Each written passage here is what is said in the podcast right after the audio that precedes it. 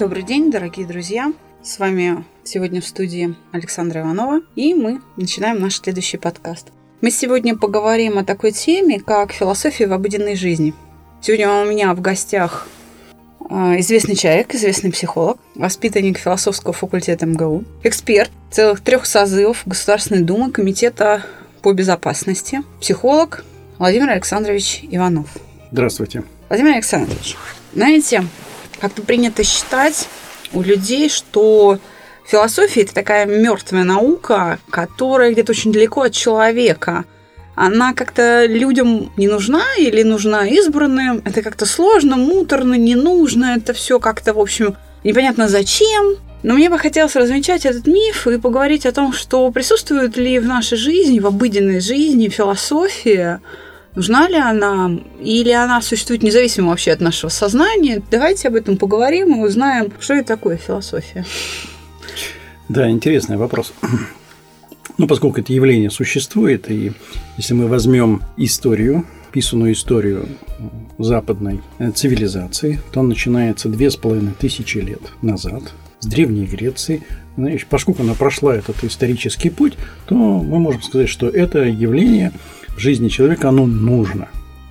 Собственно говоря, с самого раннего периода люди искали ответы на те вопросы, которые их волнуют в жизни. Ну, что это за вопросы? Они как устроен мир, угу. чем он управляется, можно ли познать этот мир и как им управлять вообще этим миром. А, ну, эти знания шли в течение многих веков. И вот эти знания накапливались в представлении человека о самом мире. Но в этом же, в этом же русле люди пытались высказывать свое отношение к человеку, к другому человеку, с которым они вступают в общение. И также, ища ответа на вопросы, вырабатывается некоторое представление о том, что это такое, что это за явление или что это за человек. Э, набор вот этих знаний или представления, которое выбрал, э, вырабатывает человек, и был назван философия. Что собой означает философия? Философия означает любовь к мудрости. Угу. Человек хочет прожить мудро, находясь в каком-то пространстве, то есть в окружающей всего действительности, предметов, людей, явлений. И поэтому он вырабатывает некоторые представления. А ну, ты... Возьмем, к примеру, так сказать. Да. Вот э, в самом начале мы встречаем такое явление, что мир э, значит, имеет не, не, это не земной шар, это какое-то плоское пространство, которое, так сказать, стоит, стоит на трех китах и, и так далее. Да, черепахи, да, да. Или да. Это вот представление людей. Вот, собственно, мире, представление, да, да, вот это представление есть собрание наших знаний или представлений, или то, что называется философия. Конечно, они оказались нужными э, востребованное человечество. Почему? Потому что оно позвонило, как познавать мир, как познавать явления, с которым мы сталкиваемся. То есть это, это вообще для чего нужно в целом? Я так понимаю, это как бы знания общие, которые нужны в целом для выживания вида всего, я так понимаю мудрость и как тоже как явление жизни человека, да, как природное какое-то явление, мудрость, это некое наслаждение для человека? Почему люди все-таки начали развивать философию, а она стала наукой? Ну, потому что есть практические вопросы, жизненные вопросы. Угу. Вот солнце всходит и заходит. Всходит на востоке, уходит на западе. Человек видит это явление. И он должен как-то объяснить, как это явление как мир устроен, как это явление проявляется. Да? Мы видим, что у нас было представление, достаточно долгое было представление о том, что а, Солнце вращается вокруг Земли. Человек, который попытался сказать, что это не так, его сожгли.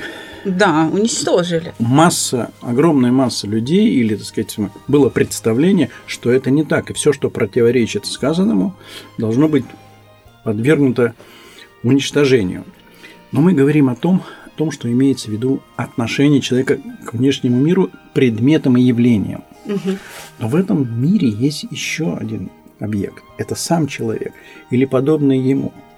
И тут возникает вопрос, как нужно взаимодействовать с теми людьми, с которыми я вступаю в общение. Именно, собственно говоря, общаясь с людьми, человек становится человеком. Да. Именно в этом, в общении рождается то, что мы называем страдание. Ну, действительно, а, дорогие наши слушатели, я думаю, что если вы не поленитесь, э, залезьте в интернет о детях Маугли, почитайте информацию, то, в общем-то, внешний человек, да, с признаками человека, как бы да, с строением человека, э, попадая там где-то в джунглях, да, да. В, в семью, там, не знаю, волков, медведей и воспитанные животными, хотя это не обязательно э, ребенок Маугли в джунглях, да, э, у нас, извините, в России в связи с, как бы, с нашей ситуацией, с пьянством и так далее, бывают ситуации, э, когда в селе ребенка воспитывает собака и даже кошка, и об этом э, масса есть э, документальных или там передач, ну, репортажей, да, на телевидении, на ТВ очень любят это мусолить, да, вот это всю вот эту тяжесть, всю эту боль, а, то ребенок даже не может говорить. Физиологически да. все знают, что до трех лет формируется речь. Если ребенок рычит все это время по собачьи, там, по, по, по волчьи, он, он становится волком, это правда. А Его уже потом невозможно научить э, говорить, и он, он, он будет животным. Хотя внешне это человек, так сказать, поведение, он будет демонстрировать совершенно другое.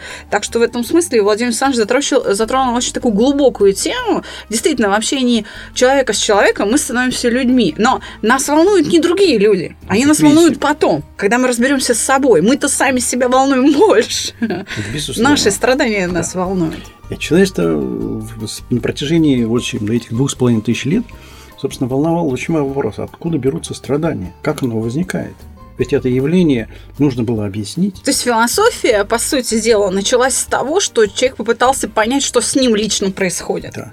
Он пытался определить свое место в этом мире, но определяя место в этом мире, он должен был определить отношение к другому человеку. И вот это взаимодействие другого человека с другим человеком, оказывается, рождало душевное страдание – или удовольствие. Или удовольствие. Тогда начали вырабатываться свое представление, как надо взаимодействовать с этими людьми, как управляется этот человек, как можно на него влиять. Отсюда начали рождаться некоторые мысли, идеи, как взаимодействовать с людьми. И они, по исторически мы знали, вырабатываются, выросли во что?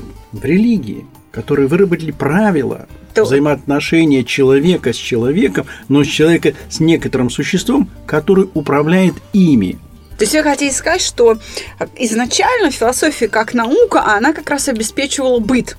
Она обеспечивала личность человека, я так понимаю. Да, философия, она оказалась нужна, потому что человек должен выработать некоторые представления не только о мире, а вот более тесном круге, в котором он находится. То есть о себе самом и о том, с кем он живет. Конечно. И здесь он, он, он может пользоваться знаниями о мире из источников познания. Это может быть физика, математика, естествознание, гуманитарные. Он это может почерпнуть знания из учебников или э, рассказов. А есть вещи, которые он должен вырабатывать сам, независимо от никто ему в этом не поможет. Он а это что должен это за делать. знание? Знание о том, как должен себя вести этот мир. Или вступая с ним в взаимодействие, он вырабатывает некоторые представления. Вот как должен вести себя там сын, муж, дочь, собака, кошка, как я соседи, себя да, вести. это все равно. Это неизбежно. Почему? Потому что так устроена наша психика. Когда мы вступаем в взаимодействие с другим человеком, мы всегда строим модель его будущего поведения. Для чего она да. нам? Для того, чтобы вы встраиваться в взаимодействие, построить ее, построить ее с точки зрения ее гармонизации, угу.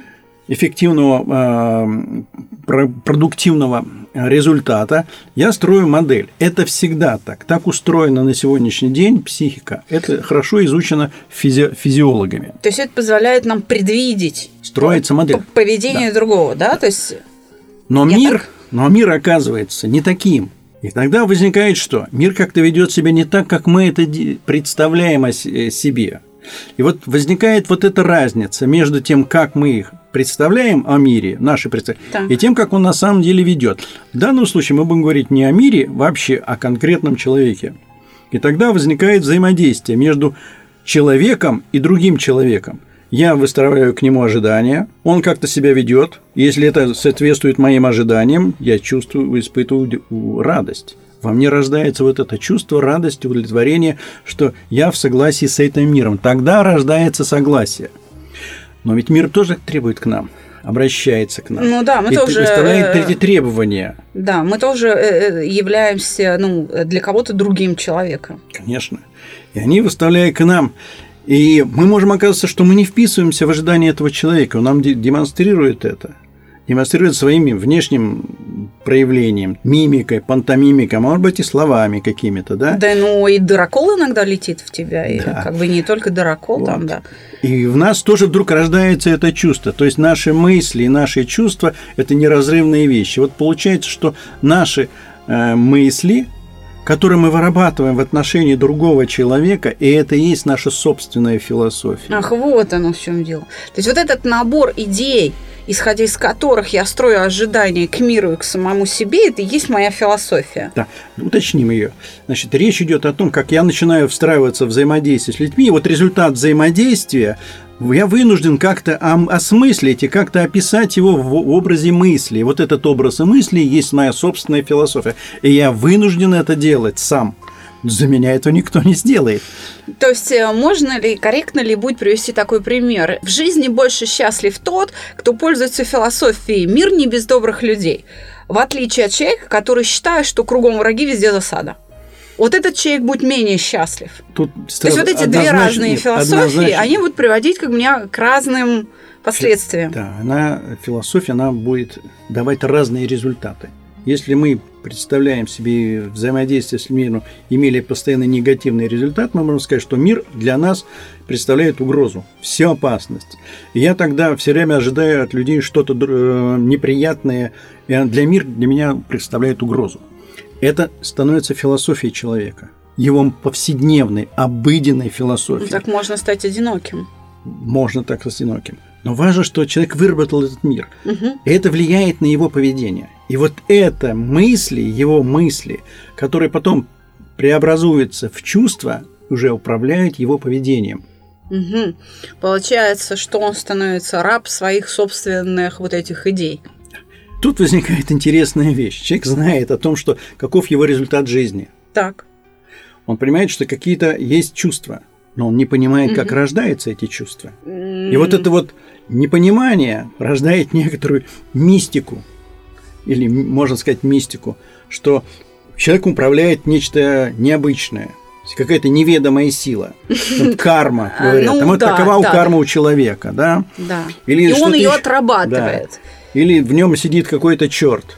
А, ну, ну да, да, да, да. Или что-то еще с там. С глаз, да, порча. Порча с глаз. Это все почему происходит? Потому что человек не видит источник, почему возникло у него чувство, которое вызвало определенное поведение. А почему мы не видим этого? А мысленно как бы, она вроде материальна, да? Но она неосязаема. Ее нельзя зарегистрировать на сегодняшний день никакими приборами. Ну, в том смысле, что на лбу не появится экран с бегущей строкой, о чем я думаю. В этом смысле? Да, в этом да, смысле. она невидима. Но вот поскольку человек ее чаще всего не осознает, но он не видит отсюда источника своего, своего неблагополучия, своего страдания, своих неудач в жизни. Или наоборот, он Нет. не может объяснить, он просто говорит, мне просто везет. Мне просто везет, да. Да, но то есть именно... я просто вот, как Лепс поет, просто я счастливый, вот и все, да, я там крещен, а может быть помазан, я просто я счастливый, вот и все. А отсюда следует еще интересная вещь. А, это кажется, что это вопрос не подда... это проблема, вернее, не поддается управлению, это обыденная же философия повседневной жизни, она не поддается управлению, когда не, невозможно изменить что-то в жизни. Ну и человек, так сказать, идет по этой жизни, говорящего, что, что да, я неудачник там, или, так сказать... Э, Кругом мне, враги везде да, засада. Вот, все время нужно быть готовым к отражению, или, так сказать, надо людей постоянно обманывать. Это его философия жизни, он так и идет. Оказывается, нет. На сегодняшний день а, можно говорить о том, что все эти вопросы могут корректироваться. Почему именно возникает вопрос с корректировкой? Потому что тогда, когда человеку результаты жизни устраивает, да, он там всегда успешен. Да. Ну, так сказать, получает образование, хорошую профессию, там устраивает семью. Так сказать, кажется, вот он все, все хорошо. А, так должно быть, так, по-другому не бывает. Это результат, который человек устраивает. Ему не нужно корректировать это. Он идет счастливо по жизни. А есть люди, которые возникают проблемы. Не, ну человек может иметь образование, а, хороший доход и семью и быть несчастлив. И быть не может быть. Значит, надо посмотреть, почему его страдание возникло. Для того, чтобы устранить это или скорректировать, нужно понять источник. А вот источник начинается как раз с того момента, когда мы начинаем думать об этом мире, с той самой мысли, о которой он думает. И вот даже есть такое направление в психологии, называется когнитивисты. Ну да, конечно, это вот очень, они, крупные, говоря, да, очень крупные, сейчас они одни из самых-самых, да. да. Почему? Потому что люди поняли, что надо для того, чтобы решать человеческую проблему какую-то, надо выйти на тот образ мыслей, которым человек живет. Но они пытаются это делать переубеждением. А в когнитивной психотерапии все сводится к переубеждению, к тому, что находят, так сказать, деструктивную идею, и пытаются тебя переубедить. Ну, если так очень общо говорить, что такое, то... Что такое деструктивная идея? А... Это, собственно, та же самая философия его повседневной жизни. Э, совершенно вот верно. почему она, собственно говоря, привлекла меня, а, эта философия. Потому что она, собственно, определяет успешность или неуспешность человека, душевное его равновесие, или он будет постоянно находиться в состоянии душевного дисгармонии с внешним миром, а еще хуже все, когда еще самим еще с собой. Вот вопрос в том в чем? Если такая философия, которая а, мы связана с описанием внешних обстоятельств и мира, мы еще начинаем ее больше изучать и понимать, и начинаем применять ее к познанию объектов внешнего мира, то как понять источник вот этой философии человека, его страданий, и как их изменить, вот это и привлекло мое внимание для того, чтобы можно было сделать человека более счастливым, успешным и, главное, душевное благополучие приобрести. Да. Смотрите, а, Дело в том, что если мы открываем Библию и читаем, что там написано «Царствие небесное внутри нас», это эта мысль достаточно высоко, э, заслуживает особого внимания. Здесь надо искать ответы на вопросы, которые человека волнуют не вовне себя, когда мы говорим, что мир плохой, его надо перестроить под себя, да? Вот эта философия, мир ну, плохой, да. и надо перестроить ее под себя, оказывается, что это попытки переделать этот мир оказывался неуспешно. Не, мы, ну мы уже понапереби... понапеределывали здесь, ну вот, все человеки. А, ну, что-то да, как-то все хуже и хуже становится. Но тогда, тогда справедливо не только то, что Царствие Небесное там внутри себя, но тогда и ад внутри себя. Это, совершенно верно. Вот когда человек постоянно в страдании, можно говорить, и ад внутри нас. Это тоже философия. И это более важное для нас, потому что человек Эту философию, которую он учит в, школе, в, лете, в институте, она ему нужна для профессии. А вот та философия, которой он живет, с которой он живет постоянно, она ему из познания ее нужна для того, что он должен понять, почему у него жизнь так устроена, хорошо или плохо, может ли он изменить ее или не может. Так вот, долгое время, очень долгое время – не удавалось найти способ изменения. А оказалось, что на сегодняшний день этот способ и есть. И он научно обоснован. И сегодняшнее можно говорить о том, что он разработан на кафедре психологии Первой медицинской академии Сеченова, а, разработана профессором, доктором психологических наук Юрием Михайловичем Орловым.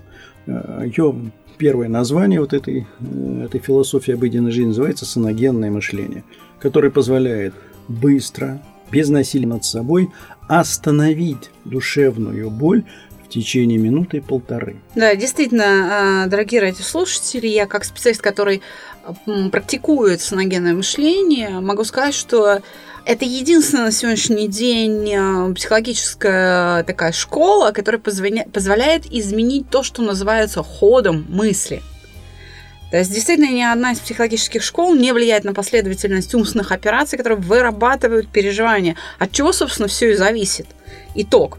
Да? Если поведение другого человека я считаю обидным для себя, это приведет меня к страданию, это приведет к разрушению отношений. Я обиделась раз, два, три, потом прекращаю общение с этим человеком. Если я это научусь... влияет на да, судьбу. Совершенно. А, ну, кто там говорил? Монтень, да, говорил, что повторяя мысли, создаешь поступок.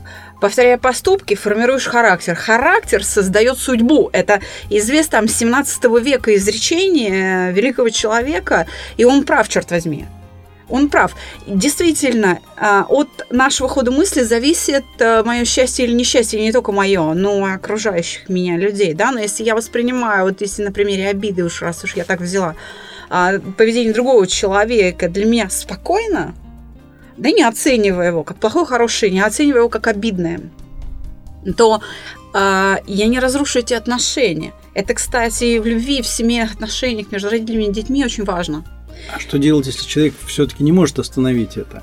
И вот для ну, этого и существует вот это э, саногенное мышление, которое позволяет остановить и, главное, осмыслить происходящее. Что дает э, работа по саногенному мышлению? Она дает возможность, прежде всего, успокоиться и прийти в душевное согласие как с внешним миром, так и с самим собой. И вот это ощущение гармонии внешнего мира и с собой, это и есть то, к чему человек постоянно стремится. Отлично. Ну, зато теперь, дорогие радиослушатели, вы знаете, зачем нужна философия и какую ее часть надо изучать. Не поленитесь, пожалуйста, наберите в интернете э, саногенное мышление профессор Орлов, послушайте его лекции, почитайте материалы. И мы обязательно продолжим этот разговор. У нас в студии еще не раз появится Владимир Александрович Иванов, известный психолог, эксперт трех созывов Комитета по безопасности Государственной Думы. И мы благодарим его сегодня за э, то, что он пришел к нам в гости. Большое вам спасибо. Вам спасибо. С вами была Александра Иванова, а мы, как обычно, работаем в студии Владимира Нелюбина, Moscow News Records, и за пультом сегодня Андрей Щитов. До свидания.